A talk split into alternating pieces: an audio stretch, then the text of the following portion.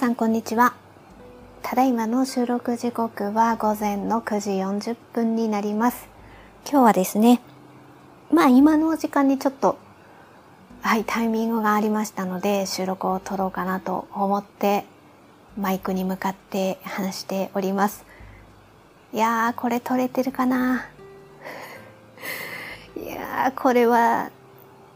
ちょっとね、ちょっとですね、実はね、一回で収録を撮ったんですよ。収録を撮ったというか、もっと正確に言えば、昨日の夜に収録を撮ったんですよ。撮ったんだけど、私の中で、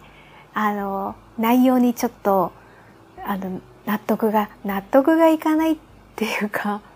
いや、そんな作り込んでる配信してるわけじゃないんですけど、だから、あ、もう一回ちょっとこの内容で撮ってみようって思って8時台にあ今日の朝の8時台に1回収録したんですよ。で収録して音声を、えー、編集しようかなって、まあ、編集って言ってもちょっとノイズ除去を軽くするくらいなんですがそれでやろうと思って一回音声をパソコンに取り込んだらもう全然声が入ってなくてめっちゃショックみたいな感じになってあのホワイトノイズがさーっと入ってるだけでえ全然声聞こえてないっていうのがはいちょっとありました。あの私録音する時にアンカーのアプリで撮っているんですがアンカーさんだとまああのえー、録音ボタンをタップしてそうすると、まあ、カウントカウント？1秒2秒3秒みたいな動くので録音ボタンは押されてるなっていうのはわかるんですけど特に音声の波形が同時に見れるわけではないのであーなんか録音ボタンは押されてるんだけどなんでか音声が載ってなかったちょっと原因がわからないです。もしやもしかしたらマイク外部マイクつないでるんですがそれがミュートになってたのかな私ちょっと触ってたのかなっていうちょっと恐怖が、まあ、またやったらっていう恐怖がありましたので今私ちょっとえー、アンカーさんの方に録音ではなくて、一回、えー、なんだ、アプリの方で、録音、音声を録音できるアプリを ダウンロードいたしまして、あそれだと録音ボタンを押すと波形が見えれるんですよ。で、波形があるっていうことは、あ、何かの音は録音されてるなっていうのがわかるので、ちょっとそれで一回撮ってみようかなと思って今やっております。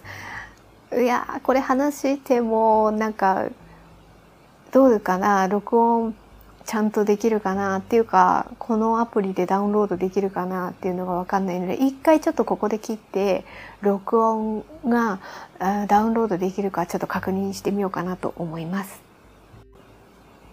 はい、ちょっと一回先ほど収録を止めまして、あの、聞く分には繋がってるように聞こえるかなとは思うんですが、あの、実はですね、先ほど一回止めまして、えー、前半、あの、一回、あの、音声が取れてなかったので、みたいな説明したくだりを、一回スマホで聞き直してみました。多分大丈夫なんだろうなと。あの、このアプリから、あの直接アンカーさんの方にも連携共有っていうのかなできるっぽいので多分大丈夫かなとは思います。というところで 何回目だよって感じですけど話、えー、今日話したかったのは刺し子糸を買った話をしようかなと 思っております。あの今回はですねアトリエカズさんの刺し子糸を購入しました。私初めてですね、アトリエカズさんの糸を買うのは。インスタグラムとかで、あの、アトリエカズさんの刺し子糸でみたいな投稿とかを前々から見る機会はありましたので、えー、私もいつかちょっと手に入れてみたいななんては思っておりました。で、ホームページなんかも、えー、見て、あの、通販ができるんですよね。それで、いや、頼もうかなって思ったこともあったんですが、頼もうかなって思ってなんか時間だけが過ぎていて、そして今回直接見て購入する機会がたまたまちょっと巡ってきましたので、ああ、せっかくの機会だから行ってみようと思いまして、実際見て、いくつか、えー、全部で合計6本ですね、刺し子糸を購入してきました。で、どのような色の糸を購入したのかについては、概要欄にインスタグラムのリール動画ですね。ちょっと何日か前に私投稿しておきました。そちらのリンクを貼っておきますので、えー、そこからタップしていただきますと、あ、こんな感じの糸を購入したんだねっていうのが見れるかなと思います。はい。えっ、ー、とですね、合計6本。太さがその中でも違っておりまして、購入した中で一番太いのは20番手6本よりをまず1本購入しました。えー、これは水色とオレンジですね。水色とオレンジの混ざった、はい、ぼかし糸が、の刺し子糸ですね。えー、あとは、20番手4本よりを2本購入しました。えー、全体的に緑系、緑と淡いオレンジが混ざっているタイプのものと、あとはピンクと水色の混ざった糸ですね。そちらを購入しました。そして今回買った中で一番細いのが20番手3本よりのこちらは3個セットですね。はい。これも緑系と黄色系、黄色とベージュが混ざってますね。あとはピンクとライトグレーが混ざっている糸ですね。この3個セットも何種類かありました。で、それ見た中で私はこの3個セットにした決め手は、ピンクとライトグレーの糸が混ざっている糸が入っていたっていう、これが決め手になりますで、もちろんその他の糸もね、あの、綺麗な糸だなと思いましたので、ちょっと気に入って購入してきました。で、早速ですね、20番手4本よりの、えー、ピンクとえー、水色かの混ざった糸で、えー、これは重ねますつなぎだ。重ねますつなぎを刺しました。で、えー、リール動画の方にもなんとなくこう差し越してる最中の動画も投稿してみたのでいつもこんな雰囲気で刺してますっていうのがあのわかるようにはい動画も撮ってみました。完成品の写真は撮ってあるんですが、まだあの編集編集というか、そっちはインスタグラムにアップしてないので、明日以降、ちょっと動画、動画じゃないや画像を編集したら、インスタグラムの完成品投稿用のアカウントに、はい、アップしておこうかなと思っております。私、あの、インスタグラムの、えー、差し子用のアカウントは2つあるんですよ。で、えー制作過程投稿用のアカウント。まあこれを主にメインに使ってるんですが、こっちはもうコメントもしていただけるようなそのままの設定にしてまして、最近はね、リール動画を投稿するのが多いですね。私の中でこう動画編集をちょっと練習して、練習っていうかなんかちょっと楽しいなとか、あとは動画の方が雰囲気伝わるなっていうふうに思ったりもするので、はい、最近はリール動画を投稿してます。あともう一つは完成品を、の写真を淡々と投稿する用のアカウントですね。こちらもコメントもオフにして、ただただ今までこんな感じの作品を作ってきましたっていうのが一覧で見れるような雰囲気にしようかなと思ったので、こっちはただただ淡々と投稿しております。あの、私、今は、販売はね、今現時点では手書きの晒しの注文を受けてますっていうだけにしてるんですが、いずれいずれちょっとせっかくアトリエカズさんの差し子糸も手に入れましたので、完成品の方の差し子付近も販売用にペイペイフリマの方に出来上がったらちょっと出してみようかなっていうふうには思っていて、なんかそういうのを販売のする時にね今までこの人どんな作品作ってきたのっていうのが見える方がいいかなと思ったので、まあ、判断材料みたいなね感じにできるかなっていうふうにも思ったので、えー、完成品だけを投稿するアカウントと連連携っていうかアカウントをお知らせしてるんですよね。はい。まあまあ、いずれいずれちょっとまたね、はい、販売用でもちょっと作ろうかなって思っているところです。うんで、次はですね、次刺したいなって思ってるのは、肥沃井桁と十字つなぎだ。記憶池田はもう早速私、たまたまもう図案書いてあるさらしがありましたので、えー、先ほど説明した20番手3本よりのピンクとライトグレーの糸ですね。これを使って刺してみたいなと。あの、こう、最近は、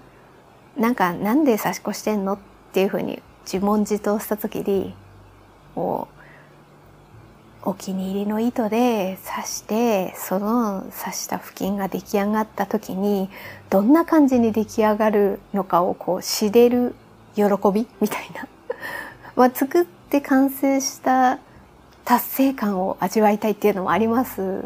けど、なんかこう、あ、この色素敵だなって思って買った糸でね、自分が差し越した時にどんな風に出来上がるんだろうみたいな、なんかそういうのを知りたいっていう ただただそれで私刺してる感じはありますね。まあいろんな理由はね、あるんですけど、あの気持ちが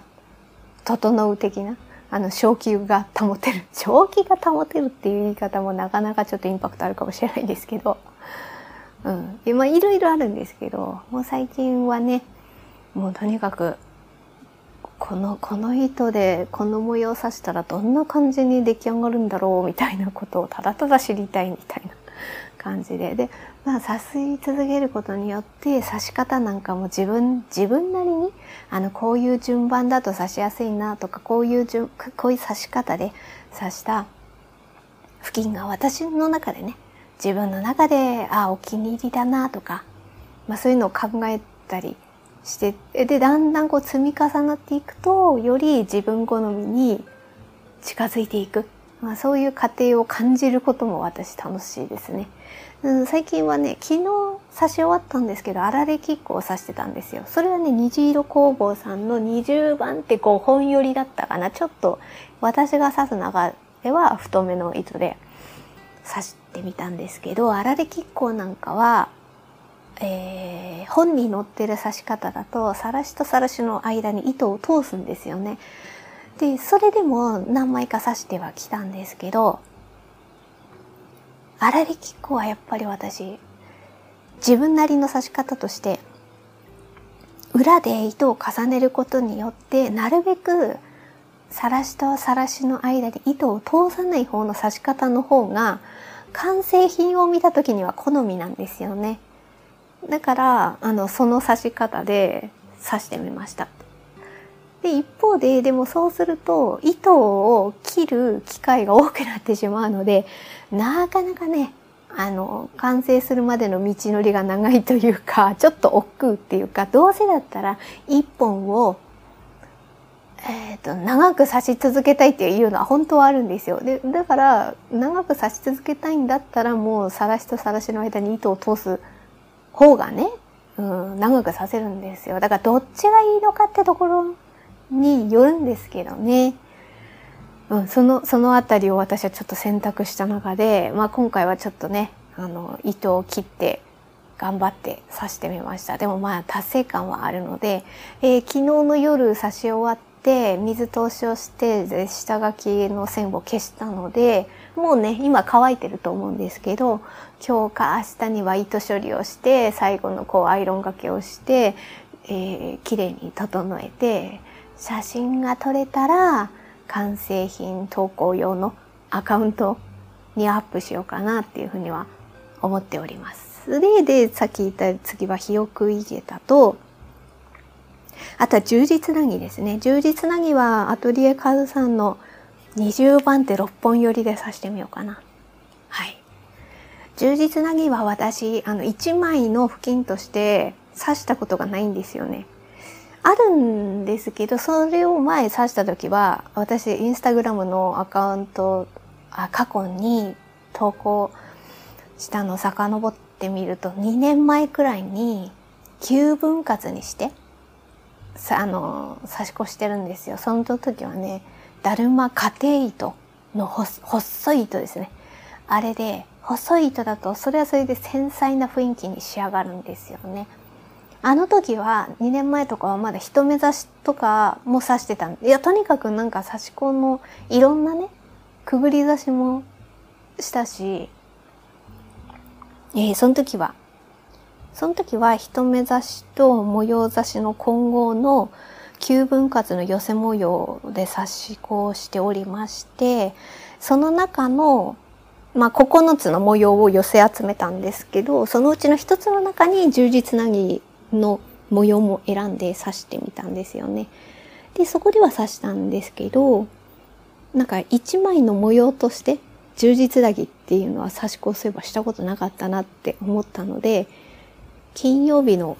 夜に、まあこれはね、何枚も刺すかなって思ったので、工作用紙の方に油性ペンで書きました。いずれ私、あの、刺し子付近の、あの手書きのあの、すぐさせるように、さらし販売してるんですけど、その中の模様の一つに、あ、充実なにも追加してもいいんじゃないかな、なんて今ちょっとぼんやり思ってるので、まあそうなると何枚も書く回数が増えると思いますので、工作用紙の方にちょっと一回書いてみました。まあ今日の夜か、今日の夜あたりにそれをね、さらしの方にちょっと書き写したいな、なんていうふうには今のところは思っております。えー、っと、なんかその金曜日の夜に、その工作用紙に書いたんですけど、ちょっとあの、差し子の話から後半は脱線しますが、オーバーザさんを聞きながら書いてたんですよ。でね、オーバーザさんの私過去の配信でもね、オーバーザさんの話しておりますが、なのであんまりこう、オーバーザさんについての説明はちょっと省きますが、金曜日の17時に毎週配信されてますの。で、今のところの最新回が81回なんですよね。その内容を聞きながら、書いてたんですが、もうなんか途中で笑っちゃって、もう線がね、歪みそうになりましたよ。オーバーザさんを聞きながらね、差し越したり、もしくは図案書いたりするのは、ちょっと注意が必要ですね。前半は、その配信の前半は、ああ、なんか、今まで会社員経験も豊富な水分甘いも知っているお二人だからこその微妙なラインの会話をしてて これね、言い過ぎても難しいし、言わなすぎても何言ってるかわかんないっていう、この微妙なラインを話してましたね。はい。で、でその、はい、配信の中盤あたりで、スーさんが例えとして、なんとか協会って出すんですよ。そのなんとか協会の例えがめっちゃ面白くて、それで笑っちゃったんですよ。あの、何のこと言ってんのって思った方は、ぜひ、オーバーザさんの81回目の配信を聞いていていただければと 思います。いや、でもオーバーザさんは本当にいいなって思いますね。だから、私、差し子もまあ、好きだから、差し子してると耳は開いてるから、音声配信との組み合わせ、相性がいいんですよね。まあもちろん、あの、家事しながらとかも聞いたりしますけど、それで私、ワイヤレスイヤホンもあるので、そうなると、こう、結構行動、ちょっとね、歩、歩きながらっていうか、いや、例えばイヤホンジャックでスマホとイヤホンでつない、つないでたら、そのあたりの融通が、融通が効かない？ちょっと行動に制限があるっていうか、気になったりはしますけど、いや、もちろん座りっぱなしでなんかやってる分には全然いいかなっていうふうには思うんですが、ワイヤレスイヤホンだとそのあたりがもうちょっと気軽にできますので、できる？聞ける？のがあるので、そういうのもあって、あの、ポッドキャストも好きなので聞いてるんですよね。はい。あの、ぜひ、オーバーザさんおすすめです。ただまあ、さっきも言ったように、うん、差し子とかしながらだと手が止まってしまったりとか、ちょっと聞き入ってしまう可能性はあるかなとは思うんですが、もう本当おすすめですね。まあ、脱線ついでに話しますが、なんかこういう感じで自分の気分転換になることを、ななんて言うんですかね、リス、リストか別に書かなくてもいいですけど、いいとは思うんですが、リス、自分の、自分なりにリスト化しておくのも大事だな、なんてちょっと思います。あの、私なんかは、その差し越することが自分の調子を整えたり、さっきも言った正気を保つっていうのに、まあたまたまね、ああ、ちょちょうどいいなって思って、まあそれも続けてる理由の一つではあるんですけど、あとは、まあさっきも言ったようにそういうポッドキャストですね、オーバーザさんだったり、あの、いろいろ聞いていく中で、あここの番組好きだなみたいなのって見つかるんじゃないかなっては思うので私はそのオーバーザさんもそうですけどあのねあその何回か前の配信でも言った古典ラジオさんとかもそうだしあとは結構ずっと前に私紹介したんですよね。あの小泉京子さんのポッドキャストもいいですよね。小泉京子さんの番組だったら本当にながら聞きにちょうどいいっていう感じはあり、お穏やかな感じで聞いていられるんですよね。そういうのもいいな。あ、で、その、そうですね、今小泉京子さんので思い出した、あの、それを、私、小泉京子さんのポッドキャストについては、なんか、最新回を毎回聞くっていうよりは、なんとなく気づいた時に過去の配信なんかをちょっとずつ聞くみたいな感じで聞いてるんですよ。で、それ、聞いてて、前に、キキキリンさんの娘さん？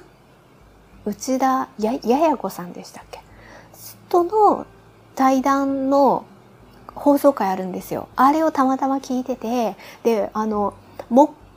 もっくんもっくんですよね。もっくんの奥さんですよね。もっくんの話とかも出てきて、まあ、もっくんだけの話じゃなくても、キキキリンさんの話をする。で、とにかく、あの、そのファミリーの話とかもしてたんですよね。その配信会で。で、それがあった後に、あの、NHK で小泉京子さんの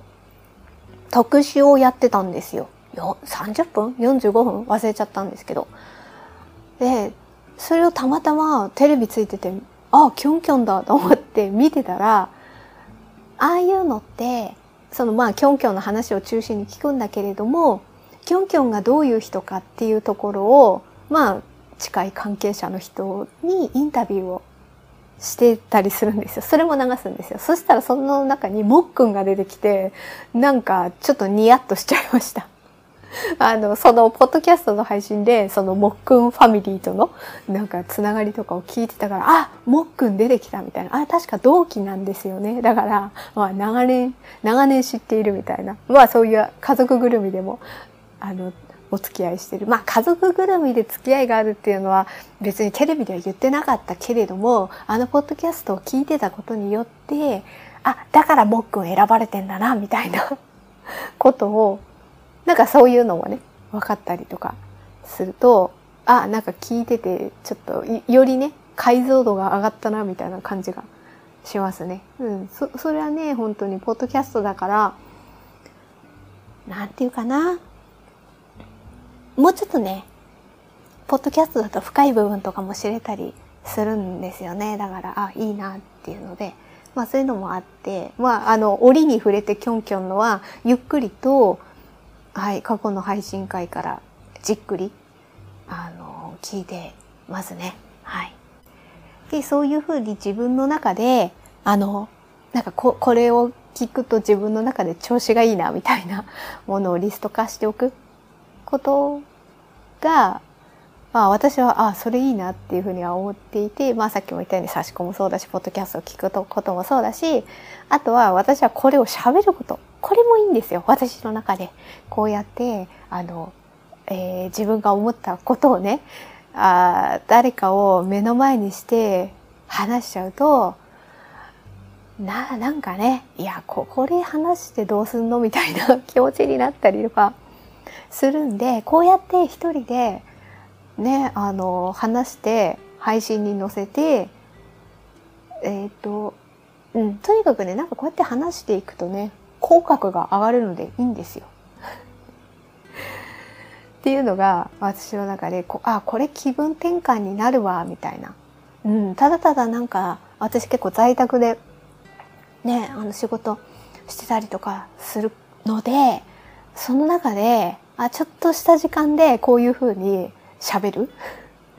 いや、まあまあ誰かと、誰かと会って喋るのも全然それはそれでいいんですけど、まあ、そうじゃない内、そういう時に話す内容と、このポッドキャストの配信で話す内容はまた違うわけであって、で、それは、なんか自分のペースで、100%自分のペースで話せるじゃないですか。で、まあ何回か前でも言いましたけど、なんとなく自分のポッドキャストの配信の内容を見直した時期もあって、それはテーマを絞って、なるべく10分ぐらいの番組にしようみたいなこと言って、なんかやってた時もあったんですけど、あ、これ違うわっていう。これはね、やっぱ回数を重ねていくとだんだん見えていくこともあるので、その過程をちゃんと自分の中であの味わったっていうことは、それはそれで大事だなとは思ってて、そそういうのがあって自分の中で考えを深めた中であそれ違った私みたいな。なんか聞いてもらえるためにこういう番組にしようでは私はないんだなっていう。いや、それはなんか企業企業でポッドキャストやってますとか、そういうタイプの番組だったらそれはね、あの、考える必要はあるかなとは思うんですけど、私の個人のこのポッドキャストに何何を自分は求めているんだみたいなことを自問自答した結果、あ、私は別にこの、この時間に収めなきゃいけないとか、テーマを一つに絞らなきゃいけないとか、あ、そういうことじゃ私はなかったなっていうのにやっと気づきました。ということで、さっきも最初はね、刺し子糸を買いましたの話をしてるんですが、一応まあテーマは決めますけど、それをねタイトルにしたりはしますけど、もう後半は話していく中でめっちゃ脱線していくみたいな。感じで、そうやって自由に話すことで私も自分の気分転換ができるみたいな。ことがね、いいんだなって思ったので、まあ、刺し子糸の話からポッドキャストの話に変わっていくと、まあそうですね、オーバーザさんの話とかね、なんかワイヤレスイヤホンの話とかね、それで変わっていって、まあこんな感じで、ちょっとの時間話せたのが良かったなと思いました。まあまた気になることがありましたら、まあ私が話すことは差し子の話か文房具の話か、うちの猫の話かそれくらいなんですよ。ちなみに今うちの猫は爪研ぎの上で丸くなってお休みされてます。寝ておりますね。平和ですね、本当に。はい。なんか多分、夕方とかにポッドキャストを撮ったりすると、うちの猫の鳴き声が入ってきたりするかもしれません。今はね、午前中の10時なので、まあまさにお昼寝タイムですね、うちの猫は。はい。ということで、